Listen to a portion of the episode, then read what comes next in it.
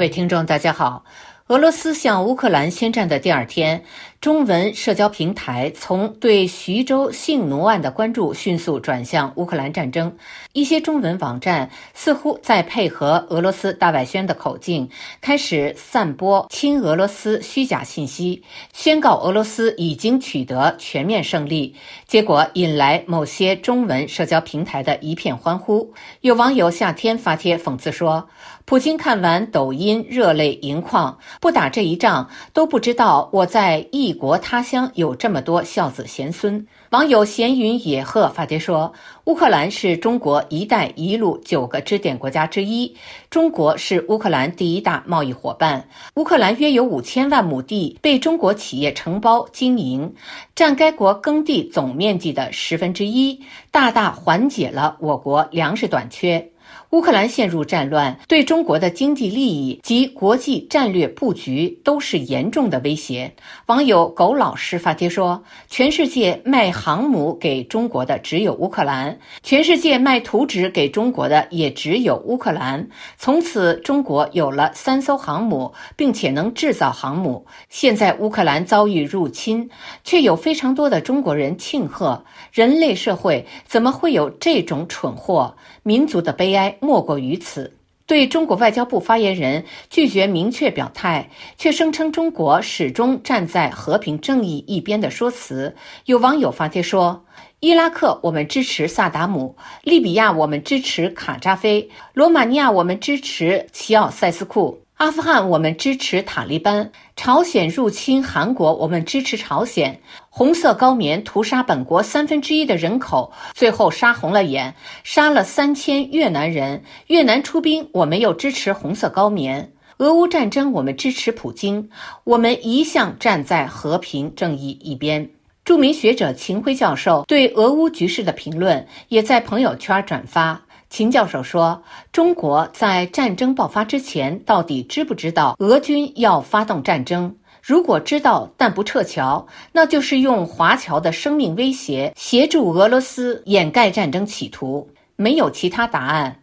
如果不知道，那就是被普京骗了，也没有其他答案。”有网友发帖说。俄乌战争影响深远，今后全世界各中小国家都会想尽办法拥有核武。当年苏联解体时，乌克兰境内拥有三千枚核弹头，是仅次于美国、俄罗斯的世界第三大核武器国家。但俄罗斯签署了布达佩斯备忘录。当年乌克兰销毁核弹头的时候，联合国、北约、俄罗斯、中国都是签字方，煞有介事的承诺确保乌克兰的领土完整和国家安全。有网友晒出中国向乌克兰提供安全保证的声明书。提醒中国政府在选边站时不要忘恩负义、认贼作父，陷全中国人民和全世界华人于不义。网友零落的黄枫叶发帖说：“中国从乌克兰这个曾经的苏联军工生产基地引进了多少技术？随便数一下：由瓦良格号航母改造的辽宁号航母、吉卡车航母设计图纸。”改自苏三十三的歼十五舰载机，零五二型驱逐舰上装备的燃气轮机，野牛号气垫船，改自 HK 十五的长剑十巡航导弹，安十二的全套图纸，R 二十七空对空导弹，超音速高级训练机，空中加油机，半主动雷达技术与电子战系统，坦克发动机，反坦克导弹，核弹发射井。大型地面装备维护系统引进了安东诺夫设计局的设计师来研制大型战略运输机。安东诺夫还转让了安二二五的全套生产技术资料。除了被销毁的图一六零战略轰炸机，乌克兰把能卖的几乎都廉价卖了。同一博主在另一篇贴文中说。俄罗斯是一个推崇强人政治、政治强人的民族，对权威的信仰植根于这个民族基因之中。他们推崇彼得大帝、叶卡琳娜女皇、斯大林以及今天的普京。自由在俄罗斯人心中并不是必需品。事实上，自由在人类史上大多时候都不是第一诉求。这是因为脱离于强人政治、独立生存、自由竞争需要付出代价。正如经济学家托马斯·索维尔所说：“自由的代价是永恒的警惕，自由的另一个代价是对不完美的宽容。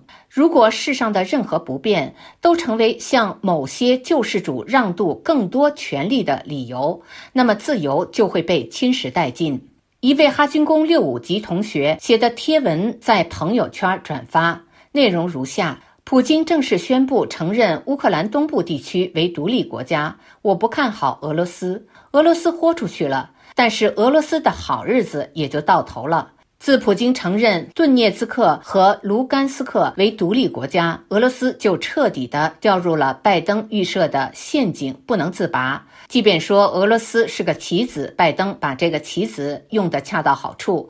顿涅茨克、卢甘斯克是普京的珍珠港，是普京的滑铁卢。普京英雄迟暮，远超拜登。顿涅茨克和卢甘斯克是块肥肉吗？不是。是块硌牙的骨头，是需要俄罗斯不断输血的包袱，是使俄罗斯经济不断恶化的肿瘤。它将拖垮俄罗斯，俄罗斯将在一场消耗战中重蹈苏联覆辙。俄罗斯踩踏的是国际关系的红线，失道者寡助。此举给美国、欧盟增强团结的机会。使普京更加孤立于世界，连他最大的战略盟友都无法站出来正面支持他的这一举动。普京说：“给他二十年，还大家一个繁荣强大的俄罗斯。”这话普京已不再提了，因为普京实现不了。可以预料，接下来几十年，俄罗斯会被压得喘不过气来。他不如蒋经国，十年让台湾经济腾飞，成为亚洲四小龙之一。俄罗斯国家的经济情况很糟糕，很危急。不管欧美如何没落腐朽，俄罗斯均有过之而无不及。以不及广东 GDP 的俄罗斯和欧美实在是耗不起、打不起。不管欧美何时死，先死的一定是俄罗斯，除非他改弦易辙。但是开弓没有回头箭，纵有丰富的资源，也只能混成升级版的委内瑞拉。以上是今天的微言微语，我是桑榆。